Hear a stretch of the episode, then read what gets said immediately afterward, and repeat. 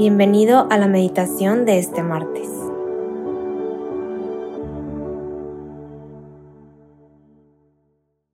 En el nombre del Padre, del Hijo y del Espíritu Santo. Amén. Ven Espíritu Santo, llena los corazones de tus fieles y enciende en ellos el fuego de tu amor. Envía Señor tu Espíritu Creador y renueva la faz de la tierra. Oh Dios que has iluminado los corazones de tus hijos con la luz del Espíritu Santo, haznos dóciles a sus inspiraciones para gustar siempre el bien y gozar de su consuelo. Por Cristo nuestro Señor. Amén. Espíritu Santo, te queremos pedir que en este día vengas a nuestra mente, nuestra inteligencia, nuestra memoria, nuestras facultades interiores, exteriores, nuestro corazón, nuestra voluntad, y lo transformes todo. Quita las barreras que nos impiden escuchar tu voz y transforma nuestro corazón para que cada vez se parezca más al de Cristo. En este día, martes 21 de febrero, vamos a meditar en el Evangelio según San Marcos, en el capítulo 9 del versículo 30 al 37. En aquel tiempo, Jesús y sus discípulos atravesaban Galilea, pero él no quería que nadie lo supiera porque iba enseñando a sus discípulos. Les decía, el Hijo del Hombre va a ser entregado en manos de los hombres. Le darán muerte, y tres días después de muerto, resucitará. Pero ellos no entendían aquellas palabras y tenían miedo de pedir explicaciones. Llegaron a Cafarnaúm, y una vez en la casa les preguntó, ¿de qué discutían por el camino? Pero ellos se quedaron callados, porque en el camino habían discutido sobre quién de ellos era el más importante. Entonces Jesús se sentó, llamó a los doce y les dijo, Si alguno quiere ser el primero, que sea el último de todos y el servidor de todos. Después, tomando a un niño, lo puso en medio de ellos, lo abrazó y les dijo, El que recibe en mi nombre a uno de estos niños, a mí me recibe. Y el que me reciba a mí, no me recibe a mí, sino a aquel que me ha enviado.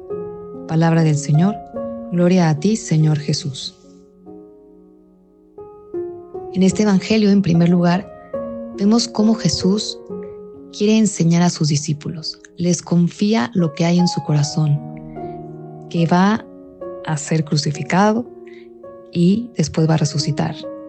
Y es que cuando nos acercamos a Jesús, Él quiere compartirnos lo que trae dentro, pero muchas veces no lo entendemos como los discípulos. Y suele pasar que a veces cuando nos acercamos en la oración, es como si nos pusiéramos una máscara de perfección ante Dios, de lo bueno que deberíamos de ser y lo bueno que deberíamos de rezar para agradar a Dios. Pero Dios no quiere esa máscara, no quiere nuestra perfección en la oración, no quiere nuestra perfección en la vida cristiana. Él quiere tratar con nuestro yo real. ¿Cómo estás ahora?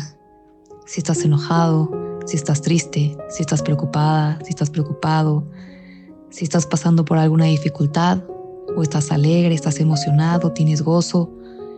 Eso es lo importante. Tratar con nuestro yo real. Y por eso les pregunta, ¿de qué discutían por el camino? No es ah, como ya les expliqué todo esto, ustedes ya deberían de estar en otro nivel espiritual diferente al resto de los discípulos. ¿De qué discutían? ¿Qué es lo que realmente hay en su corazón? ¿Cómo están hoy, en este momento? Así que lo primero es que te invito a decirle a Jesús cómo estás hoy. ¿Qué hay en tu corazón? Contacta con tus sentimientos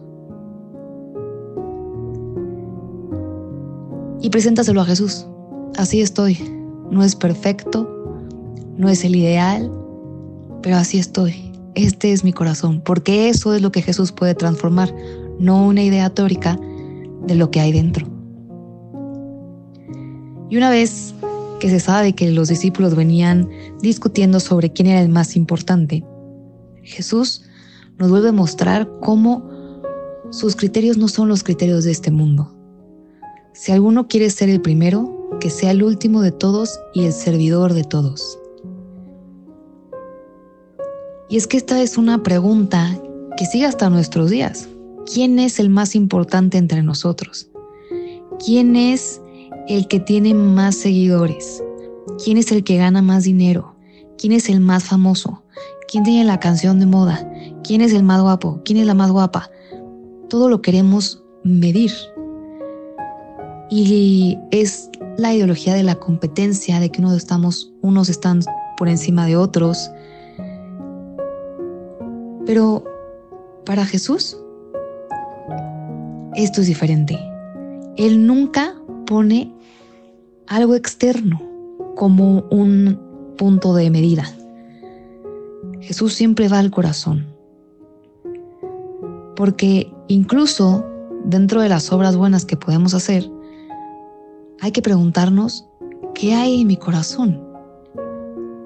Incluso sirviendo a otros, ¿cómo sirvo? Para que me vean, para sentirme más importante que otros, sentirme más bueno, más buena. Jesús lo que quiere es tu corazón y esa actitud del corazón se va a traducir en obras. Y esas obras, entre más sean de Cristo, serán de servir a los demás, de no buscar ser el primero, el que se lleve los aplausos, que tenemos una necesidad de que nos reconozcan, normal. Pero hay que ir a ese corazón y preguntarnos, ¿para quién hago esto?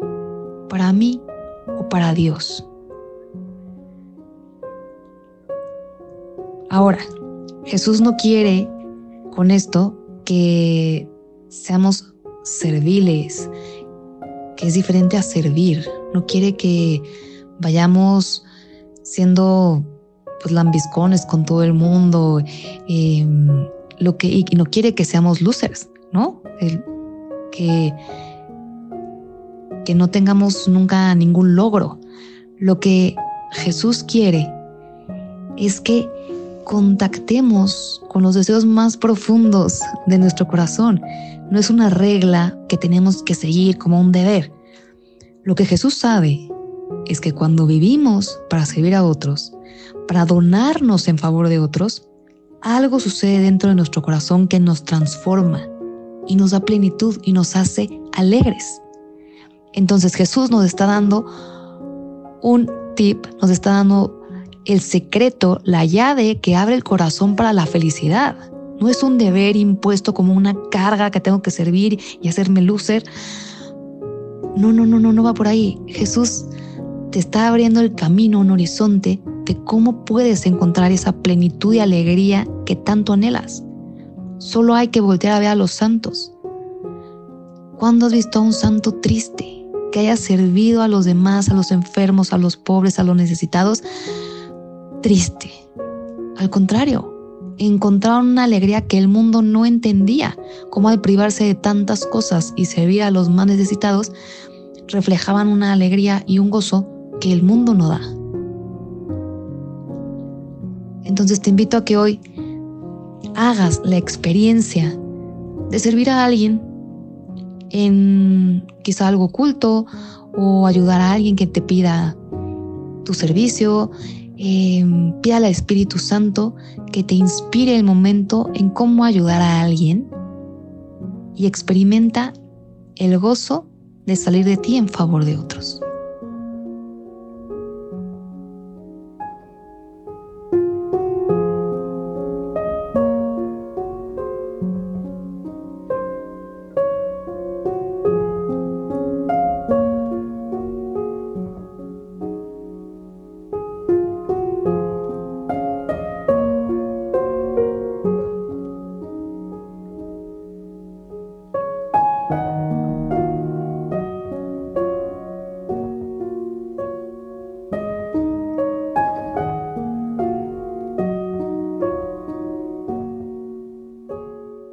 Damos gracias, Señor, por todos los beneficios recibidos, a ti que vives y reinas por los siglos de los siglos. Amén.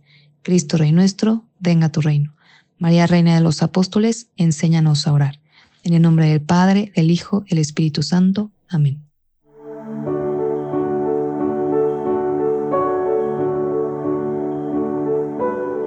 te invitamos a quedarte dialogando con Dios y seguir en oración. Nos escuchamos mañana.